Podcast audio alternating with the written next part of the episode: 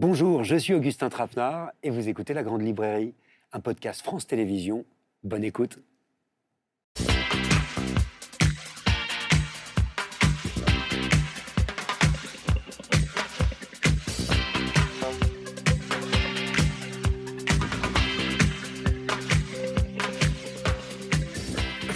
Bonsoir, bienvenue dans la Grande Librairie chaque semaine en direct sur France 5 pendant une heure et demie de la pensée et des écrits. Ce soir, on parle de sacré, de croyance, de religion. Pourquoi a-t-on besoin de croire? En quoi et à quel prix Bonsoir Frédéric Lenoir. Bonsoir. Sociologue, philosophe, écrivain traduit dans le monde entier, votre Odyssée du sacré paraît aujourd'hui, c'est un événement et c'est un travail de plus de 30 ans, une grande histoire de nos croyances et de nos spiritualités qui se lit euh, comme une épopée, celle de ce sentiment euh, du sacré qui nous distingue des autres épaisses, qui nous habite depuis toujours, qui nous questionne, euh, aujourd'hui encore, peut-être euh, plus que jamais.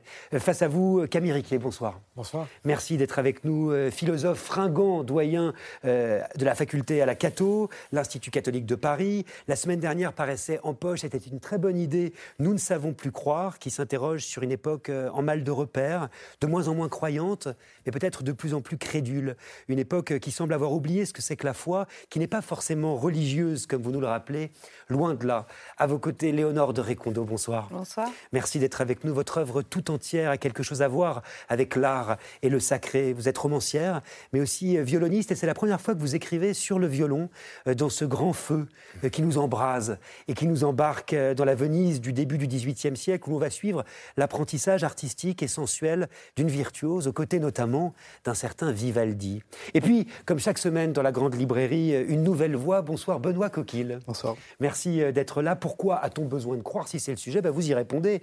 Vous y répondez dans ce premier roman proprement stupéfiant, sans mauvais jeu de mots. C'est une histoire vraie qui a changé, mine de rien, le cours du XXe siècle, celle d'un petit champignon magique du Mexique qui s'est exporté dans le monde entier, jusqu'aux poètes, aux rockstars, à Walt Disney, au risque d'en perdre sa dimension sacrée. Ça s'appelle Petite chose, mais c'est, à mon avis, un très grand roman.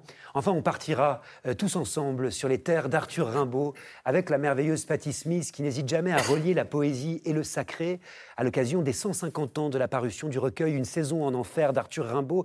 L'artiste, musicienne, poétesse américaine nous embarque sur ces terres d'Ardennes et nous parlera de création, de croyance, de beauté, franchement, euh, ça promet. Mais pour ouvrir cette émission, un hommage quand même, euh, une vision, un visage, euh, celui du grand astrophysicien Hubert Reeves, qui s'était un vendredi dernier. Regardez. Tous les humains, on cherche à comprendre. Mais nous sommes limités, et nos moyens sont limités, et jusqu'ici, nous avons des scénarios à notre échelle. En Occident, on dit c'est Dieu qui, qui, vous parle, il y a quelqu'un au bout de la ligne. En Orient, on dit non, mais c'est un grand principe. Et puis dans le monde moderne, on dit oh, c'est le hasard et tout. Bon, ce sont trois avenues qui me paraissent très à notre mesure, à notre suffisance. Je pense que la réalité est bien au-delà de ce que nous pouvons atteindre avec nos moyens. Je ne sais pas si Dieu n'existe pas ou non. Mm. Je sais peu de choses, mais, je sais que j'ignore beaucoup de choses et que c'est l'attitude que nous devons prendre vis-à-vis de la science, c'est laisser les portes ouvertes. C'est de, ne pas accepter des arguments insuffisants, parce que si on les accepte et qu'on ferme la porte, peut-être on se prive de beaucoup mieux quand on aura d'autres instruments. Merveilleux Hubert Reeves en 2017 sur le plateau de la Grande Librairie. Frédéric Lenoir, ça vous émeut déjà? Ben oui, je suis très ému de, de revoir le visage d'Hubert puisque c'est un ami euh, depuis plus de 31 ans. Nous avons fait beaucoup de choses ensemble. On a fait des livres ensemble, des documentaires, etc. Et j'allais souvent à Malicorne, dans, à cette magnifique propriété qu'il avait dans Lyon, au milieu de la forêt, qu'il partageait avec sa femme Camille. Et nous avons eu je ne sais combien de discussions sous les étoiles. Euh, et, comme il le dit, il était très intéressé par la spiritualité. Il n'était pas religieux, il n'était pas croyant, euh, mais il avait le sens du sacré. Mmh. C'est-à-dire, euh, comme nous le dit Einstein, je ressens l'émotion la plus profonde devant le mystère de la vie et du monde. Et Hubert était ému par le mystère de la vie et du monde. Il était ébloui par la beauté de la nature. Il aimait profondément les animaux, les oiseaux, il contemplait. Et ça, il disait, face à ça, je ne peux que m'interroger sans donner de réponse. Léonard de Récondo, Benoît Coquille, qu'est-ce qu'il vous évoque, Hubert Reeves, euh, tout de suite J'ai ce souvenir euh, enfant ou adolescent de l'avoir entendu dire que nos corps étaient de la même matière que les étoiles, les étoiles. et le soleil, et qu'on était en fait cette euh, agglomération d'atomes, et qu'en en, somme, on était un peu l'univers, et que l'univers était un peu nous. et ça, je crois ça... d'étoiles. Poussière d'étoiles. Et ça, je sais pas, ça avait ouvert mon, mmh. ouvert mon esprit.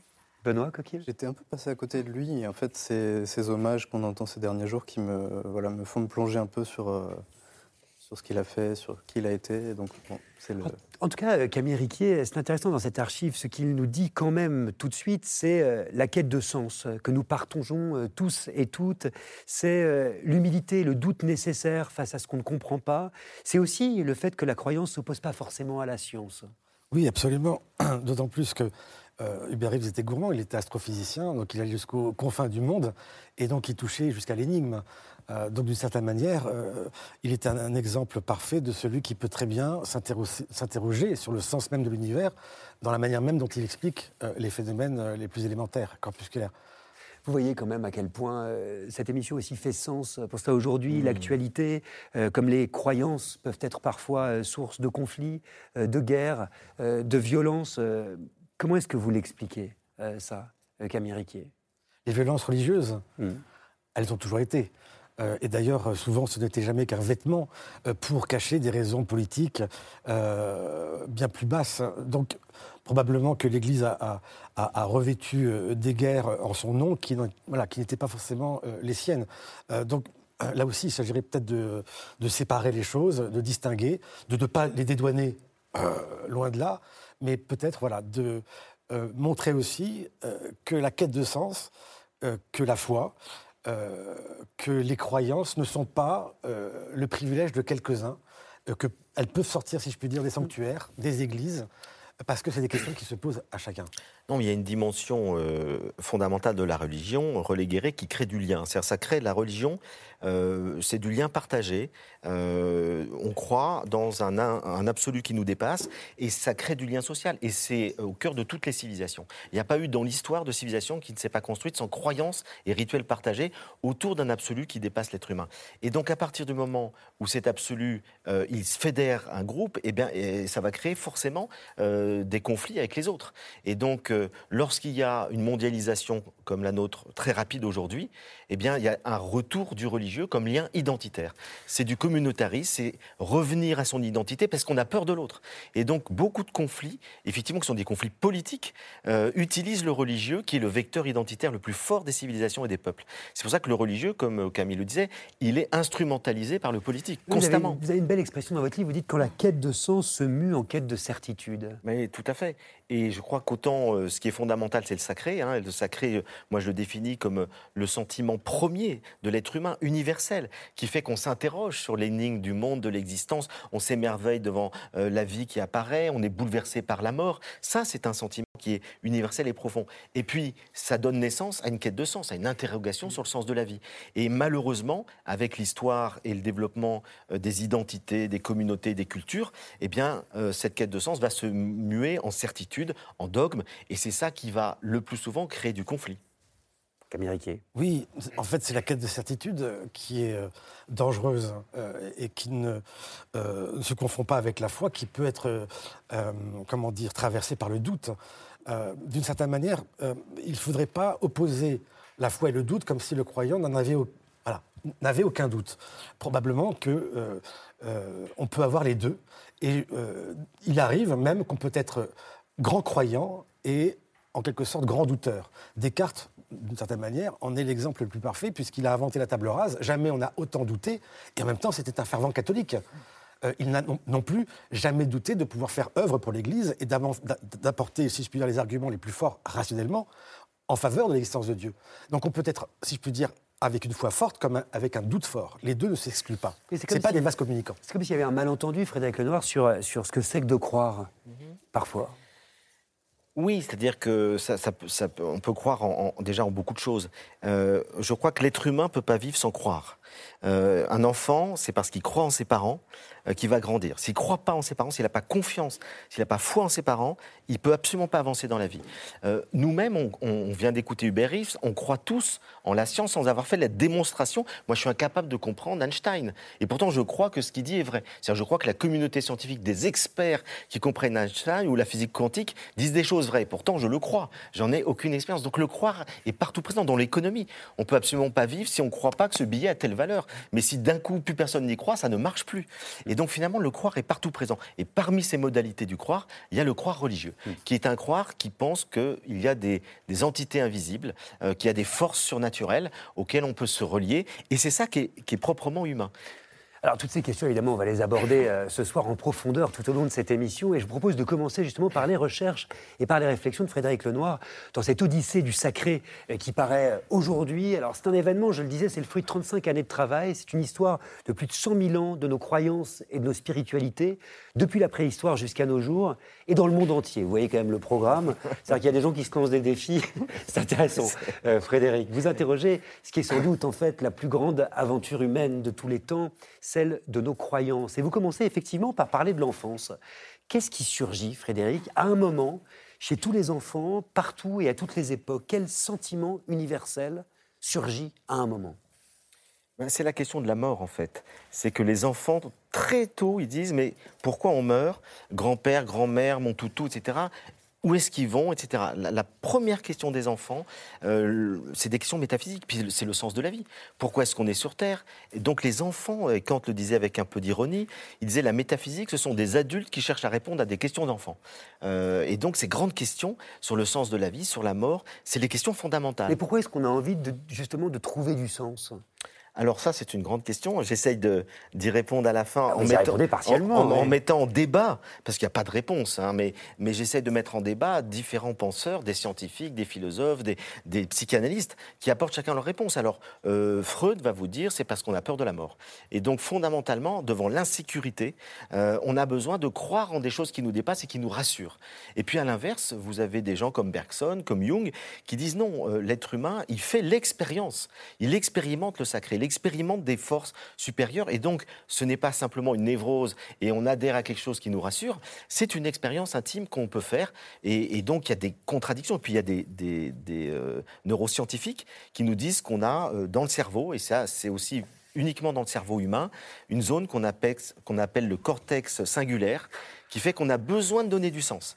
Et les, les autres animaux n'ont pas ça. Et donc l'être humain est le seul qui, dans son cerveau, a cette zone spécifique qui fait qu'on a besoin de donner du sens aux choses. On ne peut pas vivre sans donner du sens. Mais c'est l'origine de toutes les religions, de toutes les spiritualités. C'est ça, ce qui fait de nous des homo spiritus. Exactement. On est des homo spiritus parce qu'on a besoin de donner du sens. Alors vous parlez de la mort et c'est intéressant, Frédéric Lenoir, parce que ça veut dire que les premières traces, en réalité, de croyances, elles ont quelque chose à voir avec la mort. Ce sont des sépultures, ce sont des tombeaux. Exactement. Les premières traces archéologiques qu'on a de croyances, c'est il y a 150 000 ans c'est quand euh, Néandertal puis Sapiens vont enterrer les morts en les ritualisant. Et donc ces rituels euh, montrent qu'il y a des formes de croyances, parce que pourquoi est-ce qu'on enterre euh, des corps en position fœtale? Pourquoi est-ce qu'on met de l'ocre rouge sur elles? Pourquoi est-ce qu'on les enterre avec des armes, avec de la nourriture? Eh bien, c'est parce que, très probablement, on n'en est pas certain à 100%, mais très probablement, ils croyaient en une survie de l'âme après la mort. Et donc, on met des armes pour qu'ils puissent chasser, on met de la nourriture pour qu'ils puissent manger, on les met en position fœtale ou la tête tournée vers l'est, parce qu'on croit qu'il y a une renaissance possible. Et là, je crois que c'est les premières manifestations du sentiment religieux tel qu'il a pu exister à l'aube de l'humanité. Pour autant, vous nous montrez, et c'est ça qui est absolument passionnant dans le livre, c'est que c'est aussi une histoire quelque part, que notre rapport au sacré, il n'a cessé de changer. Alors vous identifiez très clairement quatre bouleversements dans les sociétés humaines. Euh, quels sont-ils, ces bouleversements? Peut-être en une phrase chacun. Alors, en une phrase chacun, 100 000 ans d'histoire. J'aime bien le défi. Alors, le, le défi, c'est vous qui vous le lancez. Non, mais c'est vrai. Hein, mais, mais, mais, la en fait, la thèse centrale du livre, c'est de montrer qu'il y a une corrélation euh, entre les grands bouleversements de mode de vie des humains et les grands bouleversements spirituels et religieux. Et ça, c'est passionnant. Et on s'aperçoit que le premier grand bouleversement, c'est le passage du paléolithique au néolithique. lorsque l'être humain quitte un mode de vie nomade dans lequel il était chasseur-cueilleur et qu'il se sédentarise et qu'il devient agriculteur et éleveur, et eh bien à ce moment-là, sa religiosité change complètement. Avant, il avait une religiosité de type animiste, c'est-à-dire qu'il croyait euh, que le monde entier était habité, la nature était habitée par des forces, des forces invisibles auxquels ils pouvaient se connecter. Et notamment, ils se connectaient aux esprits des animaux avant la chasse. On en a beaucoup de traces dans l'art pariétal. Hein. Regardez Lascaux, euh, la grotte Chauvet. Vous voyez des animaux dans des grottes obscures. C'est parce que c'était des chamans qui, d'une certaine manière, faisaient des rituels pour rentrer en lien avec les esprits des animaux. Et puis, sédentarisation, on quitte la nature, on va se sédentariser, on met des enclos autour des villages pour se protéger de la nature et des bêtes sauvages. Et à partir de ce moment-là, où l'homme, l'être humain devient plus autosubsistant, il dépend plus de la nature, il va inventer les dieux et les déesses de la cité. Il va, et donc les esprits des, animaux vont devenir les dieux et les déesses de la cité. Et on, arrive à une religion verticale. Au-dessus, il y a les dieux et les déesses. En dessous, il y a le monde naturel et au milieu, il y a l'être humain, qui a une fonction fondamentale, c'est de maintenir l'ordre du monde en priant les dieux, en faisant des sacrifices pour les dieux. Ça, c'est un bouleversement complet et je crois qu'il est lié à ce changement de mode de vie. Alors le deuxième, bah, eh bien, c'est la naissance des, grands empires. C'est que euh, le, temps passe, il y a le culte des ancêtres, le culte des crânes, et puis les sociétés vont grandir. On va avoir euh, des grandes cités, des royaumes, et, du coup, il y, a, beaucoup de monde, et il faut fédérer tout ce monde-là. C'est la naissance des religions antiques. Et les religions antiques, elles ont quatre euh, traits fondamentaux partout, en Chine, en Égypte, en Mésopotamie, en Inde. D'une part, c'est les grands mythes on va écrire, avec l'invention de l'écriture, hein, il y a 5000 ans, on va écrire les grands mythes, des grands récits qui vont permettre à des gens qui ne se connaissent pas du tout, dans des royaumes où il y a des millions ou des centaines de milliers d'habitants, d'être reliés par une histoire commune, par des mythes communs. La deuxième chose, ce sont des codes moraux. On va euh, écrire des lois pour qu'on puisse vivre en société. Le code d'Amourabi, les dix commandements, etc. La troisième chose, c'est la notion de sacrifice. C'est qu'on va euh, inventer des sacrifices qui sont des rituels que font les prêtres pour se concilier les dieux. Et donc l'idée, c'est qu'en offrant quelque chose aux dieux et aux déesses, on obtient leur protection. On obtient euh, finalement la fécondité, la fertilité pour les champs, pour les animaux.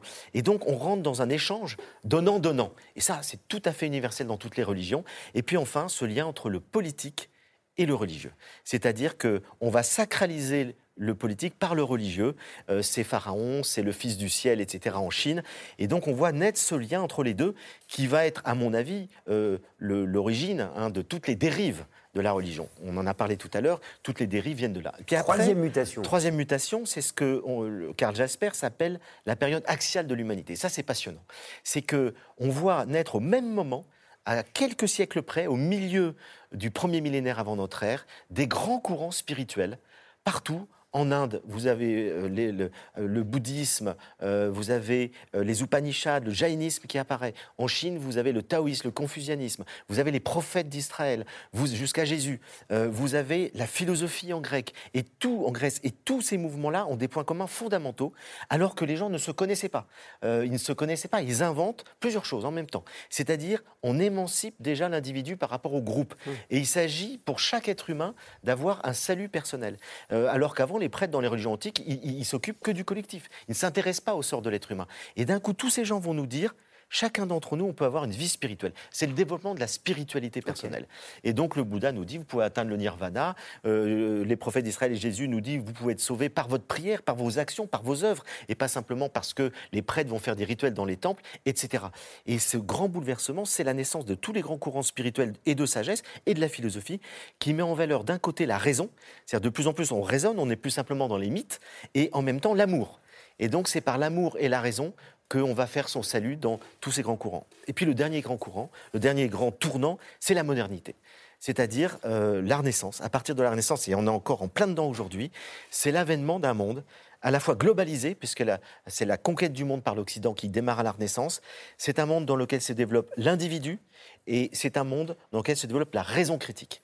Et la raison critique, c'est la naissance de la science avec Descartes, c'est la science de, de, la science moderne, qui va critiquer le religieux. Et on va trouver de plus en plus que le religieux n'est plus crédible. Pourquoi? Parce que l'affaire Galilée, c'est d'un côté, il y a l'explication qui est dans la Bible, d'un autre côté, il y a une explication scientifique, et on va vite s'apercevoir que c'est la science qui a raison. Et donc, ça va apporter une décrédibilisation de tout un certain nombre de discours religieux qui, qui expliquaient le monde. Et puis, la deuxième chose, c'est que euh, l'individualisation, c'est que les individus, de plus en plus, vont vouloir s'émanciper des grandes religions. Ce que Marcel Gauchet euh, nous dit, cette formule que je trouve formidable, il y a un reversement copernicien de la conscience religieuse. Ce n'est plus la tradition qui norme l'individu, qui lui dit ce qu'il faut faire et croire, c'est l'individu qui va choisir au sein des traditions ce qu'il trouve juste, ce qui fait sens pour lui, ce qu'il aide à vivre. Et ça, c'est une révolution dans laquelle on est toujours pleinement. Et donc, cette dernière révolution de la modernité, euh, va avoir pour conséquence que le religieux va être expulsé de la société globale pour se privatiser dans des quêtes individuelles ou dans des communautés religieuses, mais qui sortent de l'espace public. Camille Riquet, c'est fascinant. Oui, c'est fascinant euh, de savoir d'où l'on vient. Euh, et d'ailleurs, euh, la, démarche qui avait été la mienne est parfaitement complémentaire de, celle qu'expose Frédéric Lenoir, qui s'accorde d'abord sur la croyance religieuse. Effectivement, le problème d'origine, c'est le problème de la mort. C'est-à-dire que dans un monde fait d'incertitudes, il n'y en a qu'une certitude, c'est savoir qu'on va mourir. Euh, et donc de commencer par le culte des crânes, le culte des ancêtres, c'est évident. C'est cela même euh, qui était le problème à résoudre, euh, au-delà duquel il fallait penser éventuellement un au-delà. donc voilà la croyance religieuse. Moi, ce qui m'a intéressé, si je peux dire, c'était éventuellement d'aborder le sujet à l'envers. C'est-à-dire, non pas pourquoi on a besoin de croire, parce qu'il y a la mort et qu'il faut la dépasser, comme en Grèce d'ailleurs, les, moires, Moira, c'est destin. Ce qui est étonnant, c'est que la chose qui était certaine, c'était qu'on allait mourir ce qui m'intéresse, c'est avant même ce problème-là, le fait que nous naissons avec, on va dire, un capital de foi, de confiance dans le monde qui est sidérant. Les enfants, d'abord, spontanément, croient. Mmh. Croient à leurs parents, ont une confiance dans la vie, indépendamment même de l'objet sur lequel cette confiance va porter. Et ce qui est intéressant, c'est que d'une certaine manière, il faut aussi se poser la question, non pas si nous avons besoin ou non de croire, mais pourquoi nous perdons cette foi? Mmh. Parce qu'au départ, nous croyons. Qu'est-ce qui fait qu'à un certain moment, si je puis dire, nous perdons alors, on va y revenir en, en étudiant votre livre euh, juste après. Mais d'abord, je voudrais vous faire part d'une remarque. Je me suis rendu récemment dans une librairie euh, qui avait créé une autre succursale, en fait, qui avait créé une autre librairie côte à côte, euh, qui était une librairie consacrée en réalité à aux religions et à l'ésotérisme. Parce qu'il y avait une très forte demande en réalité de la part des lecteurs, parce que ça marche extrêmement bien. Comment vous l'expliquez ça aujourd'hui, Frédéric Lenoir, à la lumière de ce que vous venez juste de nous dire? Eh bien, je crois que le recul du religieux euh, ne signe pas du tout la mort de la spiritualité. Au contraire, hmm. au contraire, il y a de plus en plus de gens qui, étant sortis de la religion ou étant peu engagés dans la religion, continuent de se poser la question pourquoi je suis sur Terre La vie a-t-elle un sens? Et du coup, ils vont chercher dans des courants spirituels très divers et spirituels qui peuvent venir des religions. D'ailleurs, les mystiques chrétiens sont très lus, euh, François d'Assise à la côte, mais on va chercher aussi dans les philosophies antiques. Euh, Marc Aurèle, c'est un des auteurs qui fait le plus de cartons chaque année euh, et continue de vendre les pensées pour moi-même, qui sont des pensées très spirituelles. Et, puis, vous avez tous les grands courants orientaux, le bouddhisme, etc., qui, les, les mystiques de l'islam. Rumi est très lu, la Kabbale juive. C'est-à-dire, les courants spirituels nous parlent.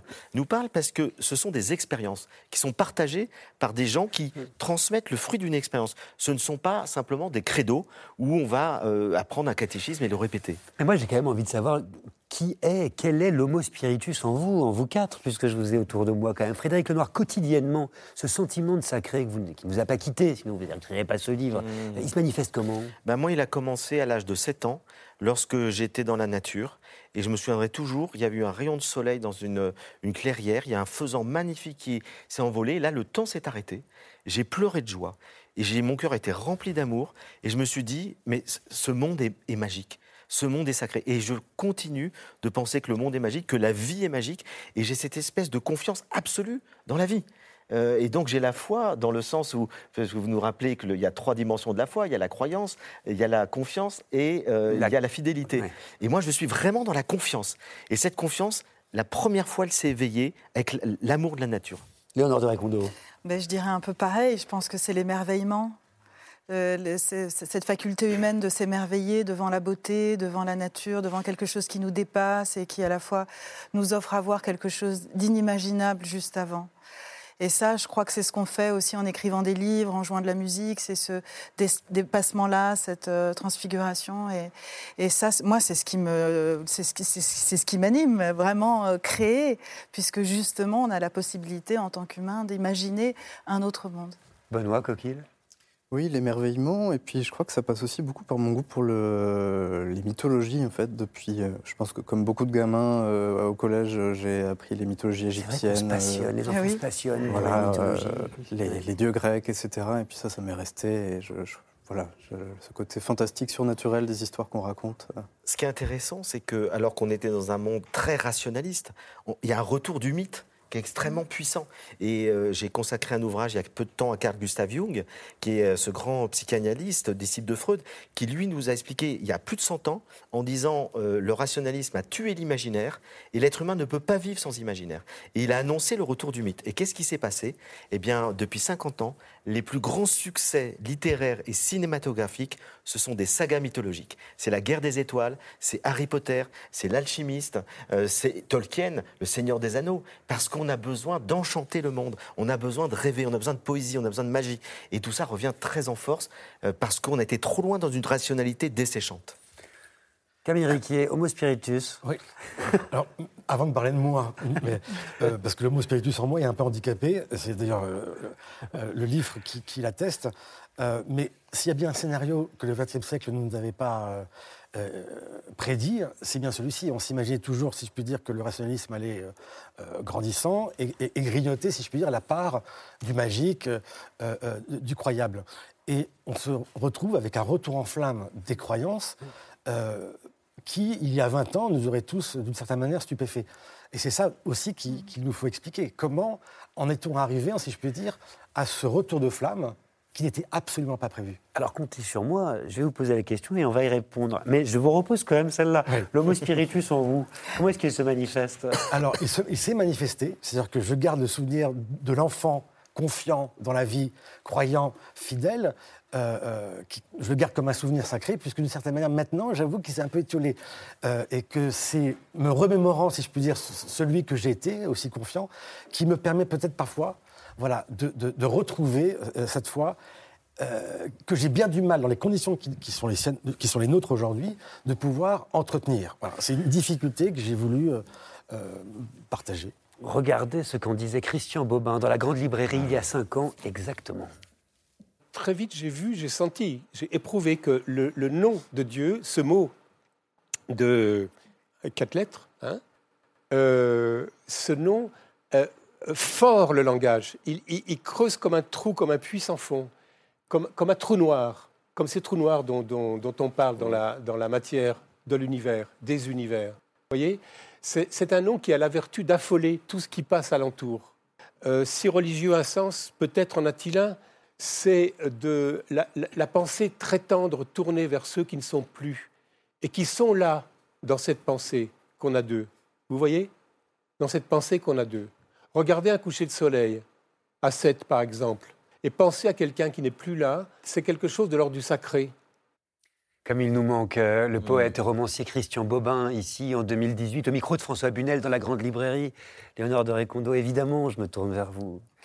Oui, moi j'adore. Et puis il a cette Enfin, on sent que pour lui, le sacré, c'est la poésie. Ça s'échappe de ses mots. Et puis, euh, c'est un, un homme d'une grande générosité et, qui compte beaucoup euh, pour moi. Et comme j'ai la chance de pouvoir vous le dire, euh, c'est lui qui m'a encouragé. Il a lu un premier texte, je pense, qui était assez mauvais de moi. Il m'a dit c'est assez mauvais, mais il, y a, il y a une musique, il y a une langue, il y a quelque chose, et il m'a vivement encouragé, vraiment vivement à écrire. Et, et on s'est écrit, je lui ai envoyé mes, livres, il m'a envoyé les siens. Donc c'est vraiment. Euh, c'est rare d'être si généreux. Et il l'était dans son. Il avait lui aussi, je trouve, cette, cet émerveillement de, de, l'enfance, de la joie. De, et, je remarque quand même la proximité entre son témoignage et celui de Frédéric Lenoir. Camille Riquier, un coucher de soleil sacré Tout peut être sacré dans un monde qui l'est de moins en moins.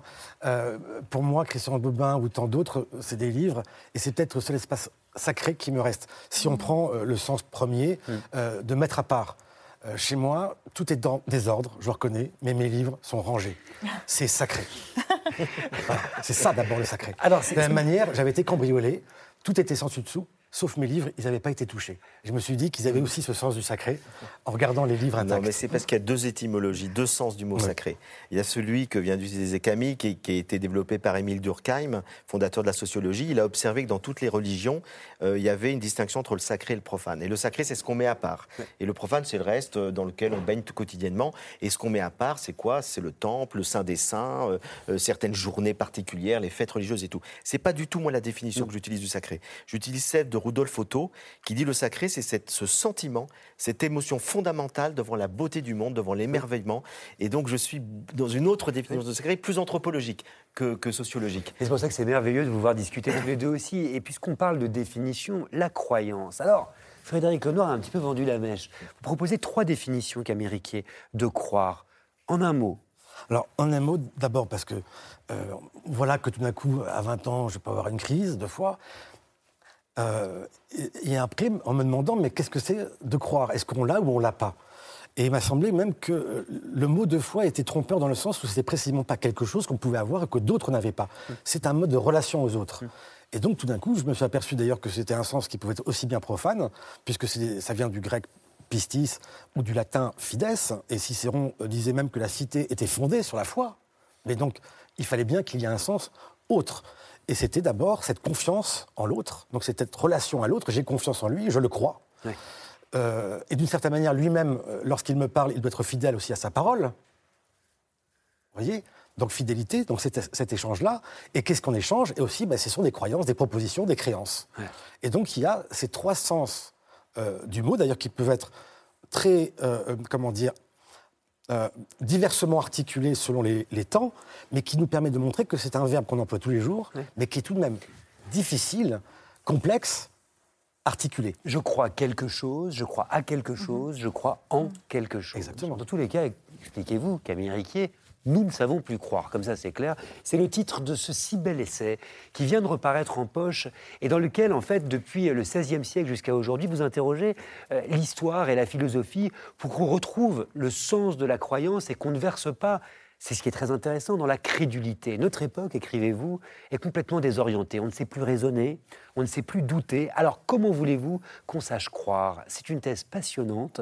Depuis quand, Camille Riquier, est-ce qu'on ne sait plus croire? Est-ce que vous parvenez à le dater euh, bah, Je dirais en tout cas que je suis parti de la situation qui a été la mienne, euh, même si j'ai dit nous, euh, parce que c'est aussi peut-être à force d'observer autour de moi des choses qui pouvaient me renvoyer à moi-même. je suis absolument pas compétent. Je pense d'ailleurs qu'on écrit sur des choses qui nous, qui nous échappent. On est voilà, les, les, plus incompétents sur les objets qui nous intéressent. Parce que précisément, ils nous intéressent qu'on peut y passer 20 ans. Donc je suis parti de là, mais il m'a semblé qu'il fallait prendre un certain recul historique pour voir euh, d'où ça venait, que la foi se transmet d'homme en homme. C'est-à-dire qu'il y a évidemment cette relation verticale euh, dont parle Frédéric Lenoir, mais il y a aussi cette manière dont la foi a été transmise de génération en génération. Comment l'avons-nous reçue et euh, comment allons-nous la transmettre aux générations suivantes? Donc je suis parti du, XVIe siècle, du siècle de Montaigne, donc c'est le début de la modernité, pour voir que la foi, loin d'avoir été progressivement séparée de la raison, euh, eh bien, continue à œuvrer, mais à œuvrer partout. C'est-à-dire dans la société profane. Et qu'on peut croire de cette foi, si je puis dire, euh, euh, qui nous a été transmise, quand bien même, par exemple, elle m'aurait été transmise par ma grand-mère qui croit en Dieu, mais d'une foi, si je puis dire, que je peux très bien orienter autrement. Et ce qui est intéressant, c'est que vous nous montrez que ce XVIe siècle est en réalité pas si éloigné de notre XXIe siècle. c'est ma grande surprise. Ah, oui, enfin, ça a été ma, ma grande surprise, c'est qu'après, en fait, interroger les siècles à travers chaque fois un auteur, Montaigne, m'a pas intéressé en tant que Montaigne, mais en tant qu'il était le reflet de toute son époque. À travers lui, je vois un siècle. Montaigne ne dépasse pas son temps, il a les pieds aussi au sol, il croit comme les autres. Euh, et donc ce qui m'a intéressé, c'était de pouvoir croquer ce qu'était le XVIe siècle, c'est-à-dire ce siècle de guerre de religion, où tout d'un coup, euh, la foi commune avait été ébranlée, euh, qu'on se mettait à croire diversement, que tout d'un coup, si je puis dire, cette pluralité révélait la croyance comme croyance. Il me semble, le prélude de la notion moderne de croyance, parce que tout d'un coup, on a plusieurs croyances, mm. on s'aperçoit que notre voisin ne croit pas comme nous, ce qui, en quelque sorte, la révèle en tant que telle. Mais vous dites quand même foi faible, doute faible. Alors, ça, c'est d'une certaine manière ce que Montaigne m'a appris, lui qui disait que son siècle était si faible. Euh, alors, pour le dire très, très rapidement, je parle de foi faible et de de foi forte. Très simplement, quand on dit, par exemple, je crois en Dieu, euh, on y voit une foi forte dans le sens où j'y crois fermement. Je ne doute pas. Mais en revanche, quand je dis euh, il va pleuvoir, euh, c'est une probabilité, une conjecture. C'est-à-dire que je n'en suis pas sûr. Donc comment un même mot peut dire une chose et son contraire? Soit je suis sûr, soit je ne suis pas sûr. D'où cette inversion possible dans la manière même de croire. Et aujourd'hui, il me semble reconnaître euh, la formule qui m'a permis de croquer en un sens ce XVIe siècle, foi faible, doute faible. C'est-à-dire qu'on peut très bien ne pas croire ou mal croire et en même temps douter faiblement. Oui, c'est très juste. Et d'ailleurs, euh, Montaigne, euh, il croyait dans le doute. Euh, il était sceptique. et vous dites très justement dans votre livre, si le mot avait existé, ce serait dit agnostique et non pas croyant. Et c'est typiquement ce qui domine dans notre époque. C'est que beaucoup de gens vous disent effectivement, je ne sais pas si je crois ou si je ne crois pas, je me considère comme agnostique. Hein, et c'est ça qui domine de plus en plus dans nos sociétés. C'est ce doute et en même temps cette envie de croire aussi, hein, qui, qui est très forte et qui n'a pas disparu. Et, j'aime bien quand vous prenez justement l'exemple, pour répondre à Frédéric Lenoir, d'Emmanuel Carrère dans Le Royaume. Peut-être vous pouvez nous expliquer. Après, je finis sur la figure de l'agnostique qui me semble vraiment caractériser euh, notre temps et euh, qui peut très bien d'ailleurs se décliner. J'étais très surpris que maintenant il y a des agnostiques athées et des agnostiques chrétiens qui se disent chrétiens. Euh, Bruno Latour, Jean d'Ormesson se disent agnostiques chrétiens. Comme quoi, si je puis dire, la séparation qui, qui est faite entre les croyants et les non-croyants me semble de plus en plus ténue. Et Emmanuel Carrère, euh, euh, à la fois le, livre est brillant et en même temps il a, il a été un succès. C'est-à-dire qu'il dit quelque chose de nous. Et pour la première fois, c'est un témoignage non pas de foi, mais de non-foi, d'échec à, croire. Euh, et on s'y reconnaît. C'est-à-dire que d'un coup, je crois, je crois que je crois, et puis finalement, je ne crois plus. Et ça dure trois ans, comme l'amour. ça, ça, disparaît de nos mains, d'une certaine manière, parce que nous sommes peut-être incompétents aussi en ces matières nouvelles, qui peut-être aussi doivent s'apprendre. Mais euh, Camille Riquet, le XVIe siècle s'en est sorti, cette crise, justement. Est-ce qu'on va s'en sortir, nous? Bah, C'est ce que je crois. Ah voilà, vous voyez comme vous êtes. oui. en fait, vous savez croire. Oui, alors peut-être que c'est la seule manière de croire, c'est de ne pas réussir à le croire vraiment. Euh, euh, mais Montaigne avait une solution. C'est-à-dire qu'il voyait que, euh, avec les nouvelles du Nouveau Monde, on s'apercevait qu'il y avait d'autres cultures, qu'au sein même, en France, de la société, il y avait des protestants comme des catholiques, bref, une diversité. La raison n'était pas encore conquise, on ne savait pas encore vraiment discriminer le vrai du faux, donc on était, en, un sens, on, on flottait entre ciel et terre. C'est ça le XVIe siècle.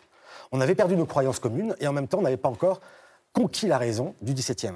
Donc on imaginait. C'est-à-dire que c'est un siècle quand même alors, où l'imagination a fait fleuresse. Il pleuvait des miracles au XVIe. Bon, aujourd'hui, tout d'un coup, je vois cette comparaison-là avec ce multiculturalisme et euh, ce qui nous est proposé, si je puis dire, c'est un choix immense de choses à croire.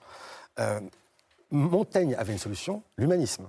C'est-à-dire qu'aujourd'hui, où j'ai du mal à croire mon voisin, je vais peut-être me retourner vers les anciens qui, eux, si je puis dire, croyaient plus fermement euh, à ce qu'ils disaient que moi-même, euh, et qui ont autorité. Donc, d'une certaine manière, on s'est retourné vers les anciens, les Grecs, les Latins, qui, ben, à, qui, on pouvait davantage faire confiance. Voilà. Aujourd'hui, que la, notion de progrès est en berne, qu'on a du mal tout de même à se tourner vers l'avenir, la seule manière de pouvoir revenir, si je peux dire, vers le futur, c'est bien de se plonger vers ces anciens, ces humanités, euh, toutes, toutes, celles qu'on avait cru d'abord dépasser et qui ont encore des choses à nous dire. Oui, mais ça, moi, je trouve ça très positif. Ah, moi, je me reconnais totalement dans Montaigne. Ah, C'est-à-dire que je préfère ça à une foi forte des fanatiques et à un doute fort des, penseurs matérialistes du 19e siècle qui sont très excessifs aussi dans leur critique euh, de la religion, de la spiritualité. Et donc, je trouve que c'est de l'intelligence que de, que de douter sans douter trop et de croire sans trop croire. Ça me paraît, c'est ce que disait Hubert Reeves tout au début. Il a ouvert avec cette question-là en disant on ne peut que s'interroger, euh, que, douter, tout en ayant peut-être euh, euh, des convictions, des intimes convictions qui ne sont pas des certitudes. C'est un diagnostic qui peut très bien se prendre positivement ou négativement. D'abord, c'est vrai, on ne sait plus vraiment croire. voilà, on, croit tous les deux ans à autre chose. Il y a quelque chose quand même comme une quête de sens qui est quelque peu désorientée. Et en même temps, c'est le siècle de Montaigne. C'est-à-dire que c'est formidable de pouvoir s'essayer. C'est-à-dire que pendant maintenant peut-être des décennies, on va explorer, essayer, euh, euh, d'autres choses euh, en se risquant dans des chemins inattendus. Mais, on parle il y a quelque chose de tout à fait positif aussi. Aujourd'hui, de retour du religieux, on en a un petit peu parlé ensemble. Pour vous, du coup, c'est pas un retour du religieux? En tout cas, autrement. comme quelque chose qu'on ne s'attendait pas. D'autant plus que le fanatique, je ne suis pas sûr qu'il ait une foi forte. Ah. Enfin, c'est une vraie question de savoir s'il il agit par foi ou par désespoir d'avoir perdu cette foi. Euh, ce qui peut être aussi un signe. Je veux dire que c'est comme si quand, on fait des, wagons, euh, euh, eh bien d'une certaine manière, on essaie de camoufler cette insuffisance que l'on sent au fond de nous, quelque chose qui nous manque profondément intérieurement et du coup qu'on va manifester extérieurement de façon beaucoup plus virulente pour compenser. tout simplement. Attendez, c'est passionnant parce qu'en fait, euh, ça nous permet, en fait, euh, cette façon de penser, d'expliquer par exemple les fake news, euh, le complotisme. en fait, on croit en tout et n'importe quoi. Mais comme le dit Montaigne, c'était un siècle où on pouvait tout croire. C'est-à-dire qu'il dit, on, ne croyait pas forcément, mais tout était crédible. Et Montaigne, il le disait, lorsque quelqu'un venait et lui racontait qu'il avait vu quelqu'un avec la tête sous le bras décapité, eh ben, il haussait les épaules. pourquoi pas? C'est-à-dire que tout était crédible. Il n'y avait pas encore la raison qui pouvait, si je puis dire, quadriller la nature de telle sorte que l'on pouvait savoir ce qui était possible et ce qui n'était pas possible. C'est ça la crédulité, en fait. Oui, c'est-à-dire que là, d'une certaine manière, tout était crédible et donc on pouvait être crédule puisqu'on n'avait pas encore le sens du possible tel qu'il a été fixé au XVIIe siècle. Mais je crois surtout que ce, dont... Parce que moi, je ne crois pas trop comme vous que notre monde est, plus, est plus crédule aujourd'hui qu'il ne l'était avant. C'est-à-dire, je pense simplement qu'on est passé d'une crédulité encadrée un dérèglement euh, du croire. Euh, mais quand euh, vous croyez en tant que catholique que la parole du prêtre va transformer le pain dans le corps du Christ, pour un non-catholique, c'est une crédulité totale. C'est incroyable, si vous voulez. Donc, Passionnant. Et, alors que simplement, c'est un croire encadré, régulé. Et, et, donc, en quoi ce croire-là est-il, entre guillemets, plus satisfaisant ou plus rationnel que ceux qui croient aux soucoupes volantes ou en l'astrologie? Alors, non, je dirais pas, c'est à croire encadré, mais je dirais même quelque peu discipliné. C'est-à-dire que c'est tout de même l'objet aussi euh, euh, d'un apprentissage, d'un exercice, d'une discipline euh, qu'on devrait peut-être réapprendre. Montaigne le disait, il n'y a pas simplement une science, un art du savoir, il y a aussi un art de croire. et que ça se règle, que ça s'apprend. Et que dans ce siècle déréglé qui était le sien, d'une certaine manière, il a voulu, ça c'est aussi le beau livre de Bernard Sèvres, proposer des règles supplétives comme des pansements. C'est-à-dire qu'avant de penser, il fallait voilà, penser. Ah. Euh, des béquilles, euh, qui étaient sa bibliothèque, si je peux dire, pour pouvoir malgré tout croire selon certains critères. Voilà. Et pour éviter cette crédulité euh, qui peut être la nôtre dans le sens où voilà, tout, est, tout est possiblement crédible. Alors, c'est peut-être la mission euh, de la philosophie, euh, comme vous l'écrivez, Camille Riquet, dans ce livre qui s'appelle Nous ne savons plus croire. C'est en poche aux presses universitaires de France. Et plongez-vous en même temps dans l'Odyssée du Sacré de Frédéric Lenoir, qui est chez Albin Michel. Vous les trouverez évidemment en librairie parce qu'ils viennent juste de sortir. Et tant qu'on y est, on va tous y aller en librairie comme ça. C'est mieux, tous ensemble. Cette semaine, pas très loin d'ici, direction la librairie Chan et la librairie La Procure. Nos autres s'appellent Yannick Poirier et Mathilde Mailleux. On ne peut pas faire plus spirituel. Regardez ce sujet, signé Inès de la mode Saint-Pierre.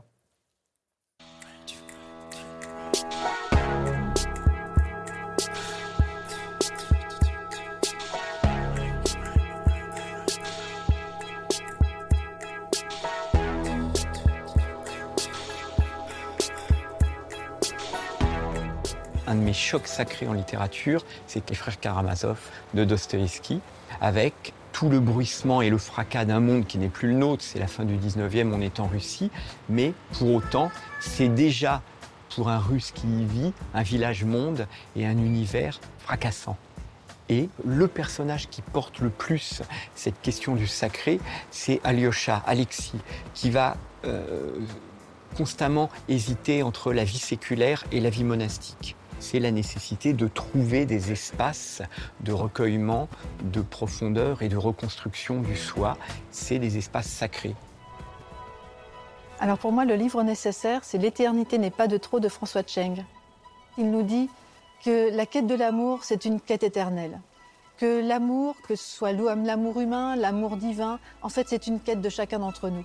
Il faut lire François Cheng parce que c'est un homme qui nous permet de nous déplacer. Il est bon d'être déplacé en littérature comme ailleurs. Il nous fait percevoir notre vie, tous les éléments de notre vie d'une autre façon, avec un regard différent. Si vous avez le désir d'entrer dans la littérature comme espace sacré, faites-vous accompagner par Dans la lumière des saisons de Charles Juillet. C'est un homme qui est très sédentaire, qui est très intérieur, qui communique en écrivant quatre lettres à une femme, jeune universitaire, qui voyage dans tous les États-Unis. Donc on a l'opposition qu'on connaît tous aujourd'hui entre moi ce que j'appelle les gens d'aéroport et puis le sédentaire qui reste dans son espace clos. C'est un livre du recueillement, mais c'est aussi un livre qui nous enseigne comment, en tant que lecteur, nous pouvons nous recueillir et comment, en tant qu'écrivain aussi, ce que je ne suis pas, nous pouvons nous recueillir dans l'écriture. L'œuvre noire de Marguerite Yourcenar. C'est un choc, je ne sais pas comment décrire ça autrement. C'est un ouvrage, moi, qui m'a euh, touché au plus profond. C'est l'histoire d'une renaissance, celle d'un homme qui, dans cette quête de vérité, va se découvrir lui-même. Or, la quête de Zénon, que décrit très très bien Marguerite Yourcenar, c'est justement d'apprendre, de connaître, d'aller chercher plus loin, toujours et encore. C'est là cette quête du sacré. Merveilleux conseil dans la grande librairie en direct sur France 5 avec mes invités ce soir, les philosophes Frédéric Lenoir et Camille Riquier, les romanciers et romancières Léonore de Récondo et Benoît Coquille, sans compter Patty Smith qui sera à l'honneur tout à l'heure.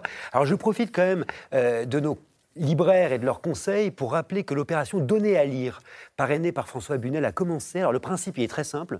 Vous allez en librairie, vous choisissez un livre pour la jeunesse, vous l'ajoutez à votre caddie et vous le confiez à votre libraire. Ce livre, il sera offert à un enfant ou à un adolescent par les équipes du Secours populaire. On compte sur vous. Vous avez jusqu'au 20 novembre pour participer. Léonore de Récondo, je compte sur vous. Mais oui, j'irai.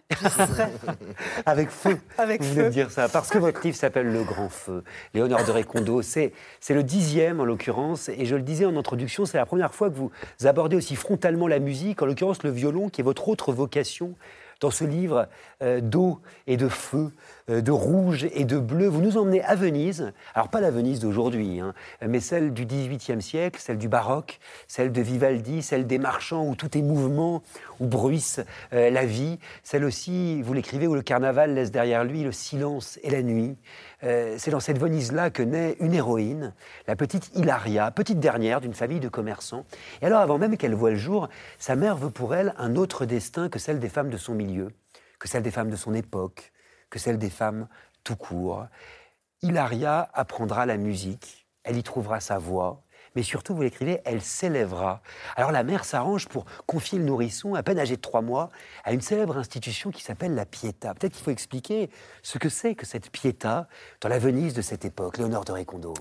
Alors la Pietà, c'est une, une, institution très extraordinaire. Enfin, il y en avait quatre à Venise à l'époque. Une exclusivement pour filles, la Pietà. Euh, je rappelle qu'à l'époque, Venise est une république. Donc c'est vraiment une œuvre sociale de la ville de Venise d'ouvrir ses ospedali. Et euh, dans ces institutions, alors, la Pietà euh, existe depuis le XIVe siècle, elle existe encore aujourd'hui. Donc aujourd'hui encore, c'est un centre d'accueil pour euh, femmes isolées et pour, pour mineurs. Et euh, donc à l'époque déjà, on accueillait des petites filles et on leur apprenait à jouer de la musique. Oui. Et, euh, et, ça, je trouve que, alors, évidemment, c'est une des grandes raisons pour lesquelles j'ai écrit ce livre, c'était de, de, de, de, me passionner pour cet endroit si, ex, si extraordinaire où à l'époque, en, en 1700, elles sont à peu près 800, 900 petites filles. Donc imaginons le bruit dans cet endroit avec tous ces violons et toutes ces, et tous le, ces instruments. Le bruit magnifique parce qu'en fait la musique et, et, le sacré sont absolument indissociables mmh. et on vient euh, dans cette piéta pour écouter de la bonne musique. Oui, de l'excellente musique. Parce que Venise à ce moment-là, vous avez parlé du carnaval, c'est six mois de carnaval, six mois de carême. Donc oh. imaginons les six mois de carnaval, la grande fête.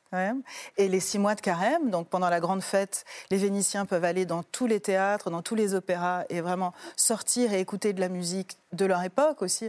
Rappelons que euh, à cette époque-là, on n'écoute que de la musique contemporaine.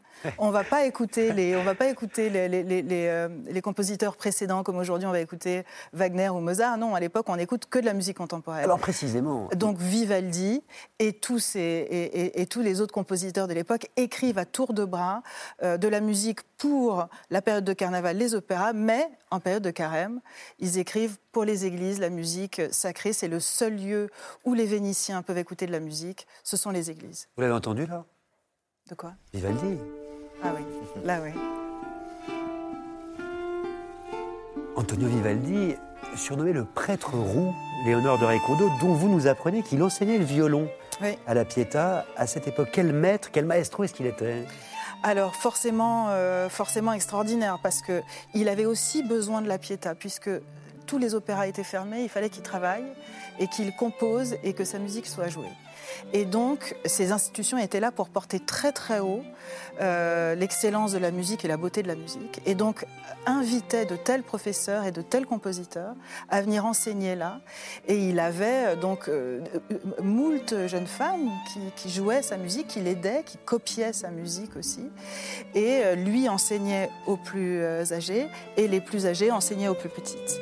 Et donc, c'est pour ça que j'imagine le destin initiatique un peu de, cette, de cet enfant qui entre là et qui va apprendre le violon avec Vivaldi.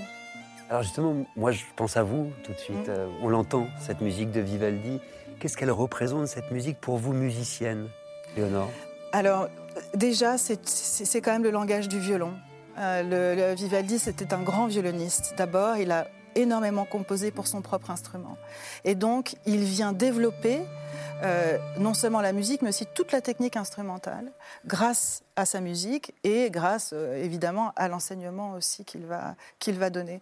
Donc c'est aussi le développement de l'instrument en, euh, en, lien aussi avec la lutherie, parce que non seulement il y a de très très grands compositeurs qui sont là, mais aussi pour pouvoir fournir tous les instruments à toutes ces musiciennes et tous les musiciens qui étaient à Venise. De grands luthiers s'installent, notamment euh, Matteo Goffriller, que je cite dans, le, livre, et qui va faire les petits instruments pour les petites filles. Parce que quand on démarre, là, on voit ce, violon qui est un violon entier. Mais quand j'ai démarré à 5 ans, j'avais un tout petit violon. Et il était comme ça, mon violon. Et puis petit à petit, le bras grandissant, le violon grandit. Alors vous en parlez en réalité euh, mm. en creux euh, dans ce roman, puisqu'il raconte quand même l'apprentissage du violon euh, par, une virtuose aux côtés de Vivaldi. Et vous avez cette phrase très belle, c'est le début d'une nouvelle vie sans qu'on le sache, sans qu'on puisse en retenir la date précise, mm. à peine l'année. Quand on vous met pour la première fois un violon dans les mains, vous vous souvenez, vous?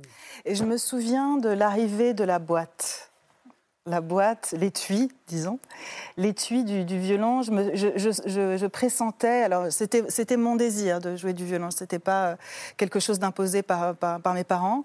Donc j'avais très très envie de, j'avais 5 ans et j'avais très envie de, jouer du violon. Et, est apparue un jour cette boîte et je savais, je pressentais que quelque chose allait changer. Mais en fait, on, ne sait pas la discipline que c'est c'est une forme d'esclavage de jouer d'un instrument parce qu'on on est tous les jours et, euh, je sais que toute ma vie, je vais être accompagnée par cet instrument. Donc c'est à la fois extraordinaire et à la fois on ne sait pas. C'est pour ça que je dis que on ne sait pas ce monde qui s'ouvre, qui est à la fois fabuleux puisqu'il nous permet de, nous dépasser, mais en même temps extrêmement exigeant. Et le monde qui s'ouvre pour chaque violon, parce que ce c'est pas le même monde suivant le violon. C'est une phrase qu'Antonio Vivaldi dit à votre héroïne, mm. ce violon-là, là que vous avez devant vous. Eh Quel monde est-ce qu'il ouvre? Euh, ben, il ouvre. Alors déjà, il ouvre, euh, il ouvre ma pensée. Euh, donc c'est un monde. Donc il, il, est une porte sur mon monde intérieur. Et, ce qui est beau aussi dans, dans, cette dans, l'austérité de la discipline instrumentale, dans son exigence et dans, ce qu'elle a de quotidien, c'est que quand on prend l'instrument, il y a quelque chose d'une forme de concentration sur soi dans un espace très très intime et qui permet de s'ouvrir. Enfin, c'est une sorte de mouvement inverse aussi qui permet de s'ouvrir vers, vers, vers l'extérieur. Et c'est vraiment l'instrument de, l'ouverture de l'esprit et du cœur, parce que bon, l'expression aussi de l'instrument, c'est l'expression de l'émotion du, compositeur. Et d'ailleurs, ce que j'aime beaucoup dans votre livre, euh, qui parle du langage de la musique et du langage du violon beaucoup, c'est qu'en fait, euh, le mot silence est mm. partout, comme si ça mm. en faisait partie. Léonore de Récondo. Oui, moi j'ai cette impression-là, mais que vous avez certainement eu aussi, c'est que euh, quand on entre dans un théâtre, et parfois on, se rend compte dans cette communion, puisque quand même le, théâtre est le lieu sacré de la communion du silence, je dirais, où on se retrouve. Alors, pour écouter certes de la musique ou voir, ou voir des danseurs ou voir une pièce de théâtre, mais quand, quand la communion euh, quand ça se passe, quand quelque chose surgit, d'être ensemble dans un imaginaire commun qui nous émeut, alors c'est le silence qui nous lie. Il se passe plus que ça. Parfois, elle brûle quand elle joue du violon. Ça part de son cœur, jamais de son esprit, elle insiste, de son cœur, et ça se propage jusqu'à ses mains. Elle a l'impression que tout s'enflamme, la touche, le violon, les cordes qui s'entortillent sous la chaleur. Alors elle s'enfuit où elle peut. Qu'est-ce qui se passe? Qu'est-ce que vous décrivez là? Léonore de Recondo, quel embrasement? L'embrasement du feu, le grand feu, c'est ce qui l'anime, cette Hilaria. Et aussi ce que je, ce que je décris peut-être là, puisqu'on parlait des brèches et des failles du temps, de cette temporalité qui nous échappe. Quand euh, on est euh, dans, cette forme de respiration euh, du monde, quand euh, tout s'aligne, quand l'esprit, l'âme, le cœur, la partition, la musique, quand tout ça se met en place et que finalement on est en dehors de nous-mêmes, on est ravi à nous-mêmes, on le sent quand on écoute. Parfois, il y a des sortes de miracles de, concerts miraculeux. On le sent aussi quand on est euh, musicien sur scène, qui a, comme ça, on a l'impression de rentrer dans cette. Alors, Hubert que je crois adorait la musique, euh, on, a l'impression de rentrer dans, dans, un rythme très, très ancien. Dans, moi, je crois, alors je vais vous dire quelque chose, je, pense que la musique de, de Vivaldi, ce qu'il a joué, ce qu'ont joué toutes ces jeunes filles de la Pietà, c'est toujours quelque part par là. C'est que toujours, le son est toujours dans l'univers, forcément. Elles ont joué, tous les musiciens qui ont joué, toute la musique est quelque part. Et parfois, en jouant, en prenant l'instrument, on, vient la capter. Il y a quelque chose de, de, ces, de ce passé, de cette trace hmm. qui nous traverse et qu'on entend dans les concerts. Et ce qui est magnifique dans votre livre, en fait, Léonore de Recondo, qui s'appelle, je le rappelle, Le Grand Feu, c'est la façon dont vous parlez de désir. En fait, vous employez les mêmes mots, le même vocabulaire, la même grammaire. Euh, autant pour parler de musique mhm. que pour parler d'amour, que pour parler de désir. Il s'agit de vibration, il s'agit d'embrasement, il s'agit de transportation. Et ça se voit jusque dans la langue. C'est ça qui est incroyable. C'est comme si, à l'intérieur même d'une phrase, vous vous fiez déborder. Je me trompe? Non. vous ne vous trompez pas. Mais c'est la même chose, je crois. C'est-à-dire le, le, le, miracle amoureux, le miracle de la rencontre, c'est, ça nous met aussi hors de nous-mêmes. Ça veut dire que quand vous écrivez, vous désirez euh, alors, euh, le, processus d'écriture du roman est assez long, donc le, désir, il, faut, le maintenir. Il dure trois ans, donc l'écriture euh, du roman dure un peu moins. Mais oui, je pense que évidemment, j'ai cherché dans, dans, ce livre une forme d'adéquation du souffle et de la langue pour pouvoir justement exprimer ce feu, ce désir et, et cet amalgame qu'il y a dans l'esprit et dans le cœur d'Hilaria entre la musique et l'amour, puisque ce sont, à mon avis, l'émotion artistique et l'émotion amoureuse, les deux endroits du déplacement que l'on a euh, en dehors de nos espaces-temps. Léonore de Recondo, vous pensez vraiment qu'on va laisser ce violon comme ça, là? Mais je ne sais pas. Ah, je ne pense pas, mais je peux vous le dire tout de suite dans la grande librairie. Comme on a envie euh, de vous entendre jouer, euh, par exemple, un extrait de l'allemande de la partita en la mineur de Bach, dont vous proposez une version en sol mineur pour le violon. Bach, je le rappelle, euh, qu'on a parfois surnommé le cinquième évangéliste, tant il a composé pour l'Église, en l'occurrence plus de 200 cantates sacrées. Bach, avec lequel se réveille tous les matins Frédéric Lenoir, et on va en parler. On vous écoute et on en parle juste après.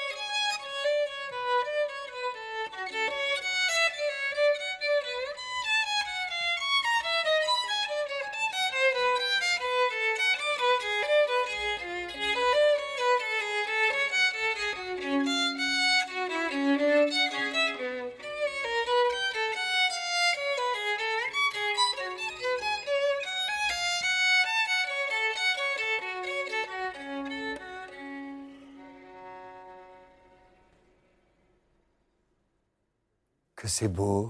Merci, Léonore de Récondo, qui joue Bach. Moi aussi, j'ai envie d'applaudir un extrait de l'allemande de la partita BWV 1013 en La mineur, originellement pour flûte traversière, mais ici au violon, en sol mineur, ce soir en direct euh, dans la grande librairie. Et c'est vrai que c'est impressionnant. Qu'est-ce que vous nous avez dit là, avec votre violon? Ben, J'ai choisi euh, cet extrait parce que pour moi, c'est comme une prière.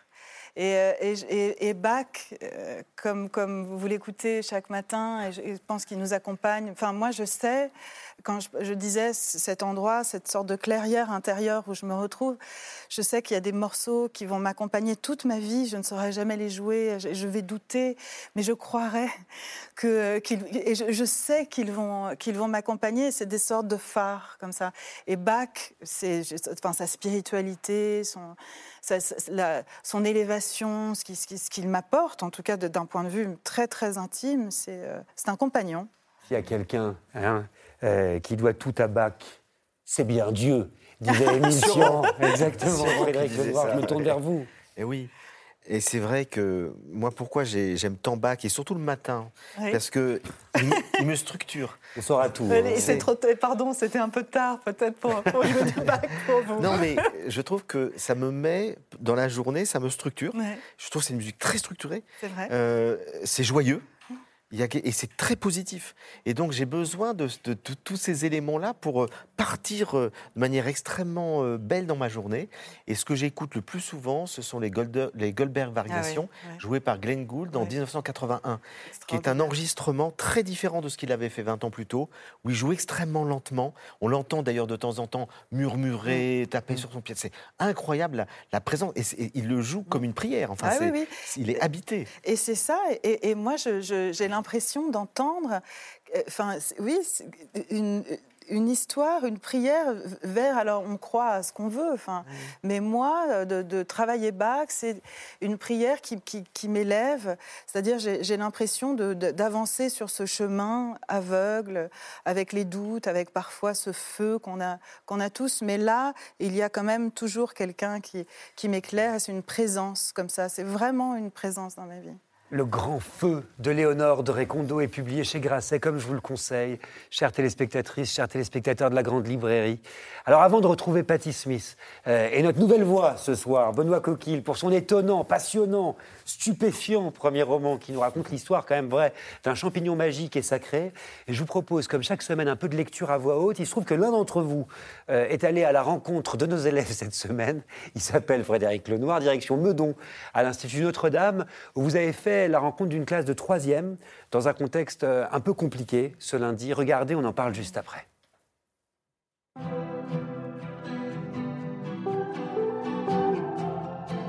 On ne devrait pas honorer seulement sa propre religion et condamner les religions des autres. Mais on devrait honorer les religions des autres pour cette raison-ci ou pour cette raison-là.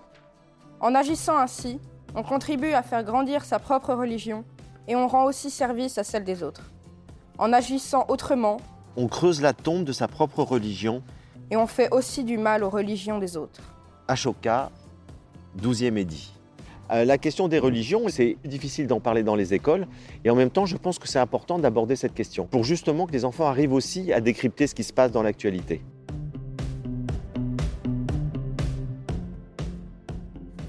C'est un texte euh, d'un empereur bouddhiste qui s'appelle Ashoka, euh, qui a vécu au IIIe siècle avant notre ère. Donc ça fait il y a très longtemps. Et c'est un texte qui est sur la tolérance religieuse. Donc vous voyez que c'est un sujet d'actualité. Qu'est-ce que ça vous évoque ce texte qui dit que si on critique les autres religions, on creuse la tombe de sa propre religion? La tolérance, c'est souvent un pilier euh, dans, une religion. Ce non-respect de la religion d'une autre personne, c'est un manque de tolérance? C'est très juste, euh, dans les religions, il y a deux dimensions. Il y a une dimension culturelle. Toutes les religions, elles ont aussi une dimension plus morale, plus spirituelle, dans lequel, comme tu disais Margot, il y a des principes universels. Toute la violence extrême qui peut être commise au nom d'une religion, eh ben, d'une certaine manière, elle creuse la fosse de cette religion. La grande librairie en direct ce soir, comme tous les mercredis, on parle de croyances, de sacré, au programme Patty Smith qui ne saurait tarder, mais aussi la romancière Léonore de Récondo qu'on vient d'entendre, le philosophe Camille Riquier, le jeune premier Benoît Coquille et Frédéric Lenoir, que l'on vient de voir avec des élèves de troisième qui préparent notre concours si on lisait à voix haute. Vous les avez vus avant-hier pour une rentrée quand même très particulière, après l'assassinat, effectivement, de Dominique Bernard à Arras. Quelle expérience est-ce que ça a été? Comment on parle? Comment on trouve les mots? C'est très difficile de, face à cette horreur, cette absurdité, ce fanatisme. Et donc, en même temps, il ne faut, faut pas se taire. C'est-à-dire qu'il faut en parler, euh, il faut essayer de, que les enfants, et c'est, moi c'est ce que j'essaye de faire, notamment à travers des ateliers de philosophie. C'est, j'ai créé une association qui s'appelle SEV, dans lequel euh, on, fait des ateliers de philosophie avec les enfants pour qu'ils puissent parler, exprimer une pensée, questionner, euh, questionner s'interroger, argumenter, et, vraiment ça, ça, les aide à développer l'esprit critique. C'est la meilleure arme contre le fanatisme, développer l'esprit critique. Et j'ai déjeuné avec Gabriel Attal il y a 15 jours, parce qu'il veut développer de plus en plus ces ateliers philo dans les écoles, parce que c'est une arme contre le fanatisme et c'est aussi, ça développe les compétences psychosociales. Euh, il veut faire des cours d'empathie, il a raison, mais euh, les ateliers philo, ça permet de s'écouter, de dialoguer et on devient plus tolérant lorsqu'on s'aperçoit que les autres, ils pensent différemment que moi, mais que ça peut m'enrichir. Et après des ateliers philo, souvent les enfants disent on pense mieux ensemble. En tout cas, je vous annonce que la Grande Librairie sera dédiée la semaine prochaine euh, à nos enseignants pour une émission spéciale en public avec des enseignants euh, sur la transmission, sur le savoir, avec des écrivains qui enseignent ou qui ont enseigné. Annie Ernaux, Daniel Pénac, Laurent Binet, Thomas Reverdy, Barbara Cassin, bien d'autres euh, seront parmi nous. Euh, mais pour l'heure, je me tourne vers un enseignant qui est autour de nous ici, euh, qui est Benoît Coquille. Euh, non seulement, donc, je vous parle parce que vous êtes enseignant, mais surtout pour ces petites choses. c'est le titre de votre premier roman. Il y en a chaque semaine dans la grande librairie des premiers romans. Alors, je dois dire, ce texte s'appelle Petites choses, et je le répète, il n'a rien de petit. Il est même très grand. Il a tout d'une grande, comme disait la publicité, parce qu'en fait, il va vous ouvrir pour le coup, des horizons, des expériences, des récits véridiques que vous ne soupçonnez pas. C'est une histoire qui date de la nuit des temps, mais Benoît Coquille la commence au début des années 50, un petit village, quasiment inaccessible, dans le sud du Mexique, où on trouve, figurez-vous, des champignons étonnants. Alors, ils ne paient pas de mine comme ça, euh, ces champignons. Ils font quelques centimètres, ils sont tout petits, ils sont tout minces, avec leur petit chapeau de la couleur de la terre. Mais si vous les goûtez, ces petites choses, bah, elles vous permettent quand même de toucher l'au-delà. Ces champignons, les psilocybes, les anciens les appelaient la chair des dieux. Et un jeune couple d'Américains va les découvrir, va les étudier, mais surtout va les rapporter en Occident au début des années 50, ce qui va quand même changer l'histoire du XXe siècle, littéralement, parce que tout le monde va vouloir y goûter, au risque de leur faire perdre leur dimension sacrée c'est une histoire aussi folle que vraie que vous nous racontez si bien, Benoît Coquille. Et on pourrait, si vous le voulez bien, euh, commencer par, par ce couple d'aventuriers qu'on a quand même appelé les Christophe Colomb des champignons hallucinogènes. Regardez-les, il faut nous les présenter. Comment s'appellent-ils et qui sont-ils? Alors c'est Gordon et Valentina Wasson, euh, donc euh, effectivement un couple de New-Yorkais plutôt, euh, plutôt euh, de l'élite sociale, disons. Euh, elle est pédiatre et puis lui, il est vice-président au moment des faits, dans les années 50, vice-président de JP Morgan, donc une des plus grandes banques voilà, des États-Unis, si ce n'est du monde à l'époque. Ils ont entre eux une sorte de langage amoureux, de passion commune qui les réunit. Et ça, bah, sont les champignons. Oui, oui, oui, ils, développent cette passion un peu, un peu bizarre qui est, comme ils vont l'appeler, l'ethnomycologie. Donc, sont les ethnologues des, champignons euh, et cette discipline euh, dont ils inventent le nom, hein, a priori, euh, va les mener un peu partout, de, bibliothèques en terrain de, bah, cueillette. C'est-à-dire qu'ils lisent tout ce qu'ils peuvent à leurs heures perdues, effectivement, et ils vont même sur le terrain. Comment est-ce qu'ils se retrouvent, Benoît Coquille, ce couple d'aventuriers, Gordon et Tina Oasson, à Hautla, dans le sud du Mexique, avec leur petite fille sous le bras, à dénicher ce champignon sacré? Eh ben, il se passionne tout particulièrement pour les champignons hallucinogènes. Hein. C'est vraiment une, ce qu'il considère une espèce d'aristocratie parmi les champignons. Ils sont les plus fascinants de tous. Il y a 200 espèces sur des milliers, comme vous l'écrivez. Et puis ils entendent parler d'une piste mexicaine euh, selon laquelle euh, voilà, il y aurait encore des champignons psychotropes inconnus des Occidentaux, qui n'auraient jamais été ni vus ni goûtés par un, quelque occidental que ce soit, et qui seraient encore pratiqués euh, voilà, dans le sud du Mexique, dans la région Mazatec, parce que c'est le nom de, l'ethnie qui vit là et qui sont pratiqués à des fins divinatoires en fait. Alors précisément, peut-être vous pouvez nous expliquer quel est le pouvoir de ce champignon? Le psylo Alors tel qu'il est pratiqué euh, encore à cette époque-là, mais depuis des siècles en fait, hein, c'est une pratique qui n'a pas bougé euh, jusque dans les années 50, c'est euh, des champignons un peu multi-usages, on pourrait le dire comme ça. Ils, ils servent à plein de choses, alors évidemment à guérir les corps et les esprits, mais aussi à donner des nouvelles des gens qui sont loin, donc c'est une espèce de courrier postal. voilà, par champignons. À voir et à prévoir, en fait. À prévoir ce qui va se passer dans le village, à résoudre des conflits dans la communauté. Enfin, Très, très, pratique. Alors, vous parlez de, de, fonctions divinatoires, mais vous allez même plus loin. C'est-à-dire, à travers vos aventuriers, vous écrivez euh, que, que, cette plante est indissociable du sacré, mais qu'elle en serait peut-être même à l'origine. Hmm. C'est page 51 de votre livre, se dessine l'idée, osée mais exaltante, que l'une des premières formes de religion de l'humanité serait un culte aux champignons. Vous ne postulez rien de moins que l'origine des religions. Oui, oui, c'est une des grandes théories des Wasson, alors qu'il faudrait soumettre à Frédéric Lenoir et Camille Riquet, euh, entre ah, autres, bah, mais on va leur... qui en tout cas a, fait date. On va leur soumettre tout de suite. ce que je crois surtout, c'est que c'est probablement en absorbant des plantes hallucinogènes, et notamment des champignons, que les premiers chamans de l'humanité sont rentrés dans des états modifiés de conscience mhm. qui leur ont permis de vivre des expériences du sacré très très fortes. Euh, et donc c'est surtout ça, c'est dans ce sens-là. C'est pas une religion, c'est simplement ça induit un état modifié de conscience qui permet de rentrer en transe et du coup d'être en contact avec des forces invisibles. Ils, voient des choses invisibles. J'imagine que c'est l'expérience que, que vous avez peut-être fait quand vous avez absorbé ces champignons.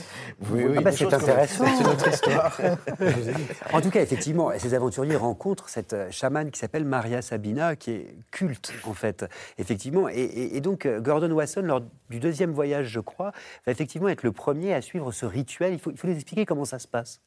Eh bien, effectivement, il y, a, deux voyages, deux, tentatives des Wasson euh, pour accéder à ce champignon-là. La première fois, ils, assistent à une, cérémonie sans, voilà, en pur spectateur. Et puis la deuxième fois, ils rencontrent cette Maria Sabina qui va rester voilà, une figure centrale dans l'histoire de, cette découverte et qui va non seulement accepter qu'ils assistent à ces cérémonies, mais en plus euh, va leur faire goûter, en fait, leur tendre des champignons. C'est là que voilà, il y a une frontière qui est franchie. Euh, les Occidentaux goûtent enfin ce, ce, ce, ah bah, champignon-là. parce qu'il faut évidemment euh, le problème, on parlait de secret, de mystère, de silence autour de ce champignon au Mexique à ce moment-là. Euh, obligé quand on évoque ces champignons et quand ils repartent à New York, malgré la mise en garde euh, de la chamane, Maria Sabina, qui leur implore de ne pas dévoiler l'existence de ces petites choses, ben, ils ne vont pas tenir leur langue. Et ils ne vont pas le faire à moitié. Le 13 mai 1957, dans le magazine Life, des millions de lecteurs du monde entier découvrent un photoreportage de 20 pages qui raconte leur périple. Il est titré Seeking the Magic Mushroom, à la recherche du champignon magique. Alors évidemment, les noms du village, de la région du Mexique et même de Maria Sabina sont changés. Mais le mal est fait, Benoît Coquille. C'est le début d'une perversion. Bah, le, couvercle est levé, le, voile est, levé euh, sur, euh, sur cette pratique qui euh, était restée intacte pendant des siècles. Alors, moi, ce qui m'intéresse, c'est pourquoi cet article fait sensation, en fait. Qu'est-ce que ça dit de l'Occident? Pourquoi est-ce que l'Occident a besoin à ce moment-là? Et pourquoi est-ce qu'il se passionne pour ça? Je pense que cette découverte du champignon, elle arrive à un moment où tout le monde euh, attend ça, euh, est friand de, ce genre de, récits. Pourquoi? Un besoin d'aventure, je pense, de, ces récits d'aventure, puisque Wasson, enfin, les Wasson vont vraiment le raconter sur le mode du récit d'aventure, hein, avec Maria Sabina, qui est la grande, euh, une espèce de trésor au, fond des montagnes, comme ça. Ils, voilà, ils enrobent aussi de mystère et d'aventure leurs récits.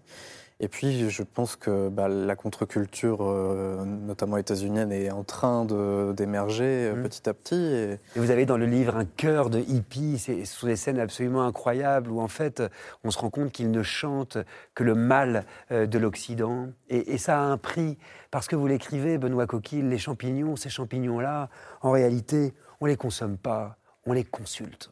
Oui. Oui, oui. En tout cas, on les a consultés, maintenant on les consomme. Alors qu'est-ce que ça implique? Qu'est-ce que ça change? C'est tout le pas qui est franchi. Euh, Maria Sabina, elle ne considère même pas comme des champignons, on va dire, elle les appelle donc ces petites choses euh, de temps en temps. Ces petits anges aussi. Ces petits anges, c'est Niños Santos, elle dit en espagnol. Euh, donc les petits enfants sacrés, voilà, il y a quelque chose des chérubins ou des, des angelots comme ça, tel qu'elle les décrit. Et puis ce sont eux qui parlent à travers elle, en fait, c'est jamais sa voix quand elle est en transe, c'est les champignons qui parlent à travers elle. Donc euh, voilà, il y a quelque chose d'extrêmement rituel, sacré. Il faut les cueillir loin des regards des villageois, sinon ils sont souillés. Donc il y a, un protocole en fait extrêmement, extrêmement, euh, voilà, euh, solide. Qui s'effondre.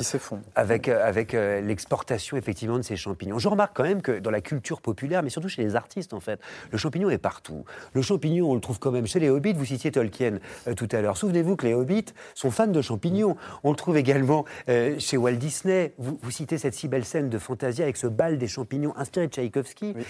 vous citez également, évidemment, la chenille de Alice au Pays des Merveilles qui est sur le champignon. Et la chenille qui dit à Alice, croque-en un bout. et le monde en réalité changera. Comment ça s'explique, euh, ça, cette fascination du champignon, chez les artistes en particulier? Effectivement, Walt Disney euh, aurait été euh, voilà, très curieux des psychédéliques. Alors, je ne sais pas s'il en a goûté. Vous l'imaginez, Mais en tout cas, une anecdote, puisqu'il y a eu beaucoup de légendes après sur cette histoire de Maria Sabina, grand-mère des hippies, grand-mère de la, de la contre-culture états-unienne. Mais une anecdote, vraie, vraie, ou fausse, raconte que Walt Disney serait passé se faire initier auprès de, de Maria Sabina. Euh, et, euh, et, voilà, moi je ne tenais pas à vérifier euh, si c'était c'était vrai, mais en tout cas je me suis dit là il y a une scène. Pour reprendre ce que disait Frédéric Leblanc, on a tous un doute autour de cette table sur l'état dans lequel vous étiez. Comment vous l'avez écrit en réalité ce livre, Benoît Coquille non, avec. Euh, disons que l'expérimentation est venue plutôt après, en fait. Hein. Euh, je, voulais me tenir euh, pendant un moment, en tout cas, à l'écart d'une expérience vraiment intime. je me suis posé la question pour deux raisons. La mhm. première, c'est que votre langue, en réalité, se teinte de champignons. Vous décrivez des immeubles à New York qui poussent, vous décrivez, décrivez des choses qui pullulent comme des champignons. Il y a le mot champignonné qui revient ici et là dans votre livre. Et puis la deuxième raison, c'est tout simplement qu'il y a une tradition quand même d'artistes vous savez qu'un jour, j'ai interviewé le prix Nobel de littérature Jean-Marie Gustave Leclésieux qui me disait qu'il avait écrit un livre sous psychotrope. Mhm. Oui. Oui, oui. Après, ma démarche était plutôt de décrire les tripes des autres, en fait. Et, qu'est-ce que c'est, comment un trip s'inscrit aussi dans une histoire? Qu'est-ce que c'est qu'un trip d'un Mazatec dans les années 50 et celui d'un Californien euh, dix ans après? Euh, Comment le trip est raconté par Maria Sabina, par les Wasson Voilà. le trip comme objet. Euh, littéraire et culturel en fait. Avec cette idée dans votre livre toujours de prendre soin du sacré, sinon euh, c'est le drame. Prenez soin de ne pas le pervertir, c'est toute la sagesse de ce premier roman de Benoît Coquille, passionnant, drôle, touchant, petite chose qui est publié aux éditions Rivage. Et s'il en est une qui prend soin du sacré, c'est bien la musicienne, artiste et poétesse américaine Patti Smith qui n'a pour religion, vous le savez peut-être, que la poésie. Elle m'a emmené, figurez-vous, à Chufilly-Roche, dans les Ardennes, où elle a acheté, pour en faire une résidence d'artiste, ce qui reste de la ferme d'Arthur Rimbaud. Je vous propose une balade sur ces terres où le poète rêvait de poésie et où, dans un grenier, il a écrit l'un de ses recueils les plus célèbres, Une saison en enfer. C'était à 150 ans, précisément. Et c'est l'occasion d'un pèlerinage, de lecture poétique de pas mal d'émotions. Regardez, on se retrouve juste après.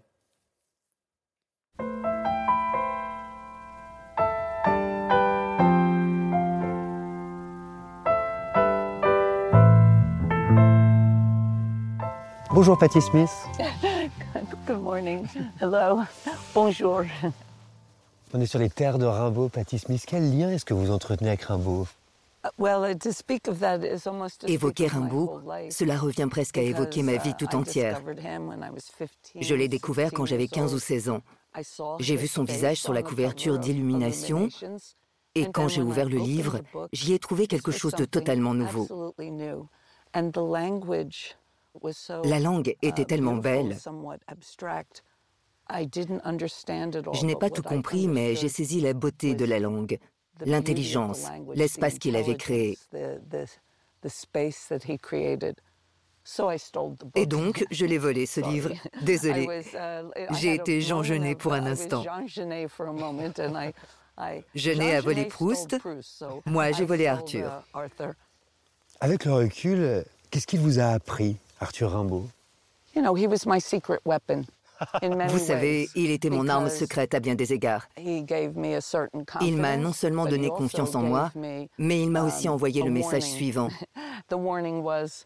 Si tu veux faire de grandes choses, c'est ici que tout commence.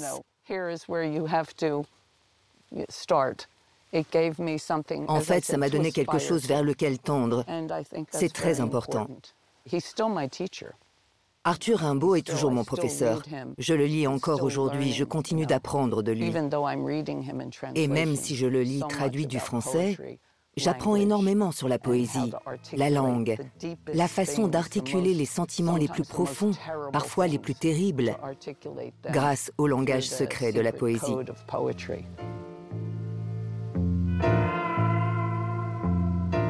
Et dans quelle mesure il y a quelque chose de sacré dans la poésie? Pour moi, ça fait partie des choses les plus élevées qui soient. Um, Vous savez, le vent est sacré, le maïs est sacré, le sourire de mes enfants est sacré. Um, le sacré, ce sont les choses de la vie qui nous rapprochent du divin et de la nature. Tous les poèmes ne me font pas cet effet-là, mais ceux de Rimbaud aussi. Toute l'édition en fait que vous proposez pour le 150e anniversaire d'une saison en enfer, est augmenté de dessins, de photographies, de textes euh, que l'on vous doit Les photos ont été choisies pour remplir deux fonctions.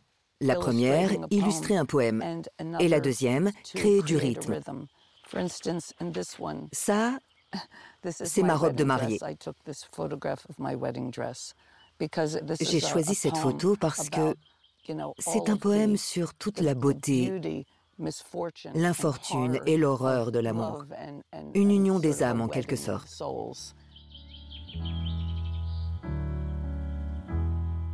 De savoir que Arthur Rimbaud a foulé ce sentier, par exemple, qu'est-ce que ça fait? Uh, la première fois que je suis venue ici, c'était en 2004. Cet endroit m'a tout de suite touchée au plus profond de mon être. Cette terre qu'il a foulée, je la trouve terriblement émouvante. Il m'est arrivé de m'allonger dans l'herbe la nuit et de me dire, voilà les étoiles qu'il regardait, voilà l'air qu'il respirait. Pour moi, c'est vraiment très émouvant. Ah, vous avez entendu? Depuis qu'on a commencé, les oiseaux se sont mis à chanter. C'est bon signe, je crois.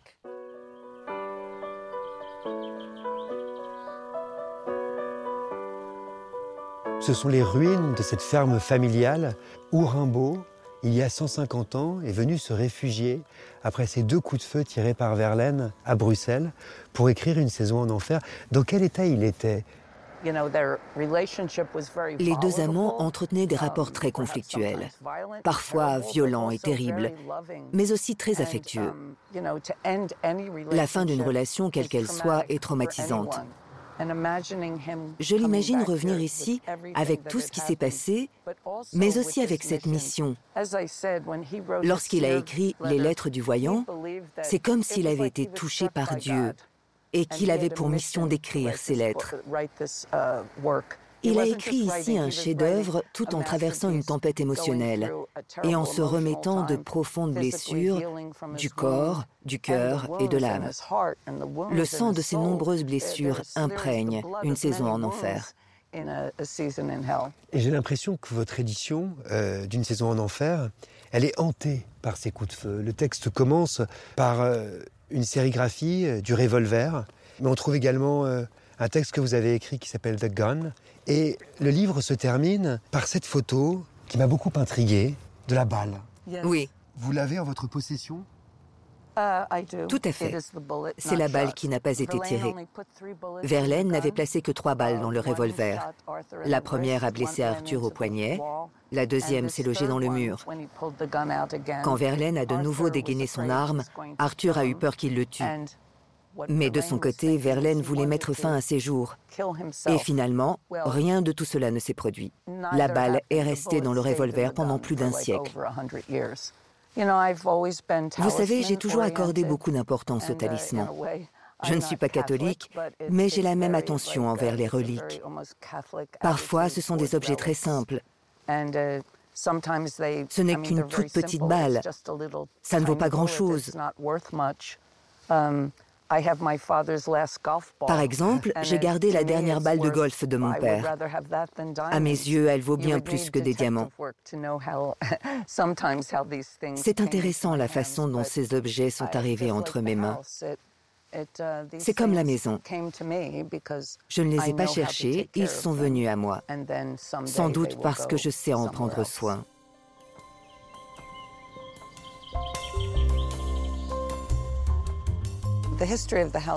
La maison a été bombardée en 1917 et reconstruite quelques années plus tard. Je l'ai achetée et réhabilitée. C'est très modeste à l'intérieur. À l'avenir, j'espère pouvoir y accueillir des écrivains en résidence. Un auteur à la fois. Quelqu'un qui, comme Arthur, serait prêt à souffrir et à travailler seul sur un projet. Ce qui est intéressant, c'est que vous en fassiez un lieu de création. Arthur Rimbaud a toujours accompagné votre création, Patti Smith, vos dessins, vos poèmes, vos chansons. Déjà dans vos écrits de jeunesse, je crois qu'il y a un poème qui s'appelle Rêve de Rimbaud. C'est un rêve que j'ai réellement fait. Bien sûr, j'étais très jeune quand j'ai écrit ce poème, ce qui explique son côté sensuel. C'est un rêve dans lequel Arthur et moi avons une relation physique. Ce qui est drôle, c'est que j'avais beau être jeune, j'ai écrit je suis veuve, ce pourrait être à Charleville ou ailleurs, sans penser qu'un jour je serais effectivement veuve. Je l'ai été à 47 ans. Cela m'a toujours hanté d'avoir écrit ces mots. Quand on parlait d'une relation presque sensuelle avec le poète, je pense à son écriture, à son écriture manuscrite. En tant qu'auteur, j'écris tout à la main. Alors quand j'ai vu ces manuscrits originaux, j'ai été très émue parce qu'on y découvre son processus de création. Il s'agit véritablement d'un processus. Cette phase de création appartient au poète, elle appartient à l'artiste. Mais ça, ça appartient à tout le monde.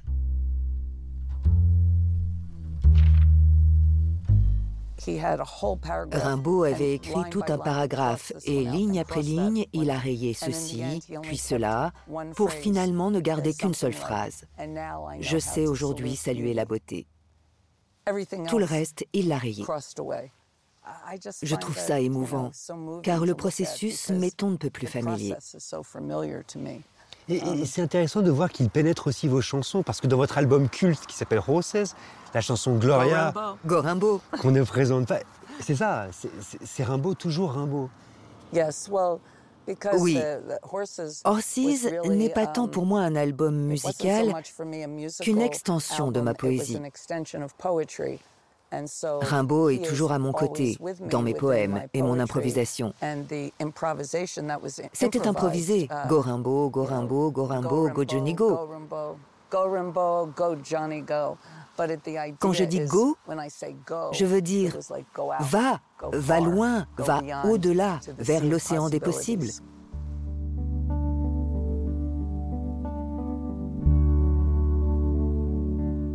On est assis tous les deux sur ce petit banc devant le lavoir. Qu'est-ce qu'il vous évoque immédiatement, ce lavoir? C'est un endroit où règne une paix totale. J'imagine Arthur ici. Il ne fait rien d'autre que regarder. Il n'était pas souvent en paix, je crois. Mais je l'imagine vivre ici un moment de paix. Vous savez, il y a une phrase qui m'a marqué dans votre édition, c'est quand vous écrivez dans un de vos textes, Patty, connaître le poète, c'est connaître le voyageur. Rimbaud voyageait sans cesse, il adorait ça. Il a poursuivi ses aventures et n'a jamais cessé de voir de nouveaux paysages um, et d'entendre de nouveaux sons. Il ne faut pas oublier qu'il a écrit au moins 250 lettres. Et je pense que les lecteurs devraient les lire, leur accorder uh, un peu de temps, parce que c'était sa manière de continuer à écrire et qu'il n'avait pas son pareil pour formuler les choses. Vous terminez cette édition par le dernier poème des Illuminations qui s'appelle Génie, dont j'aimerais lire quand même le dernier paragraphe. Il nous a connus tous et nous a tous aimés. Sachons cette nuit d'hiver de cap en cap, du pôle tumultueux au château, de la foule à la plage, de regard en regard, forces et sentiments là, le héler et le voir, et le renvoyer, et sous les marées et au haut des déserts de neige, suivre ses vues, ses souffles, son corps, son jour. C'est pour moi ce qui se rapproche le plus d'une description de ce à quoi il aspirait lorsqu'il était jeune, innocent, brillant, investi de cette um, mission, touché par le divin, touché par la foudre, touché par les archanges, ce qu'il voulait devenir et ce qu'il ne s'est jamais senti capable d'accomplir. Il n'a pas été en mesure de le faire lui-même, alors il l'a donné aux générations futures.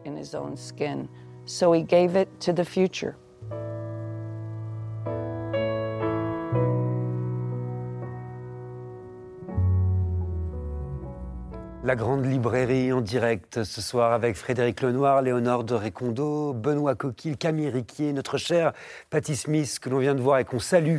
L'édition anniversaire d'une saison en enfer et puis aussi un livre des jours signé Patty Smith viennent de paraître chez Gallimard.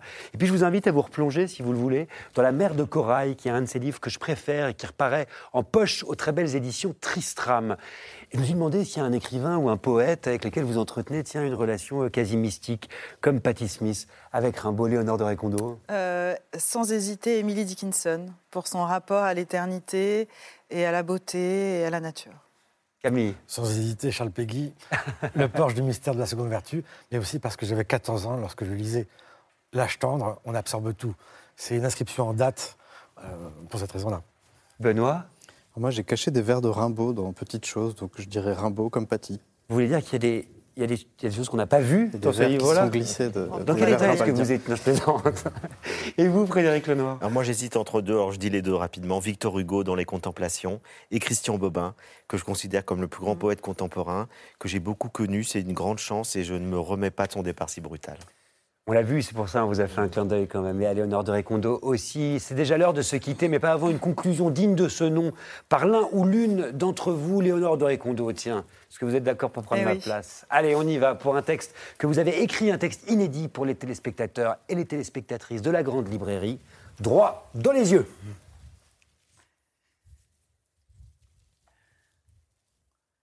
Quand le bruit du monde est tonitruant, qu'il est fait de bombes et d'armes chimiques, quand les forêts brûlent et que les migrants se noient, que nous reste-t-il? Quand les liens sont ceux numériques, quand les informations circulent si vite qu'elles en deviennent incontrôlables, quand les images envahissent nos esprits de manière aléatoire, que nous reste-t-il? Il nous reste, je crois, et je le crois très profondément, le rêve, aussi fragile soit-il. Il nous reste la poésie, d'où s'échappent tous les possibles de la langue, sans aucune contrainte, avec comme seul espoir de créer des espaces libres. Il nous reste la beauté, celle qui nous sauve et qui nous empêche de perdre totalement la raison. L'imaginaire et l'art transfigurent le monde, ils sont des réalités tangibles dans le cœur et l'esprit. En créant, en lisant sur scène et partout ailleurs, en imaginant, en dansant, en filmant, en chantant, à chaque instant, dans les rues et partout ailleurs. Chacun de nous accompagnant l'autre, alors, il est possible de croire encore que ce monde rêvé est le nôtre. Merci, Léonard de Récondo. Quelle belle façon euh, de conclure cette émission. Peut-on rêver plus belle conclusion ce soir?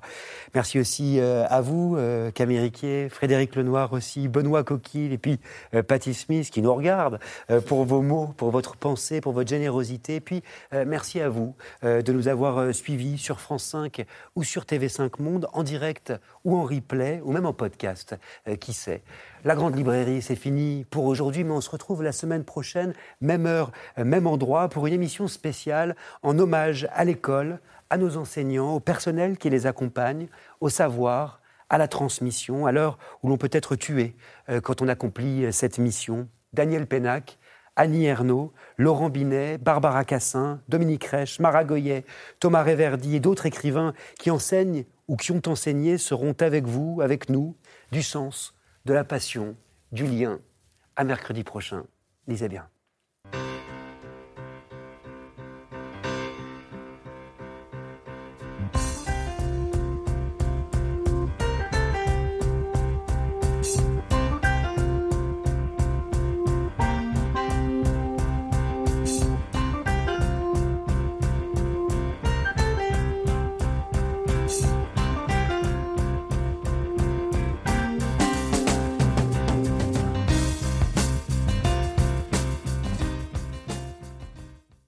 C'était La Grande Librairie, un podcast de France Télévisions. Si ça vous a plu, n'hésitez pas à vous abonner pour ne rien louper. Vous pouvez aussi retrouver les replays des émissions en vidéo sur France.tv.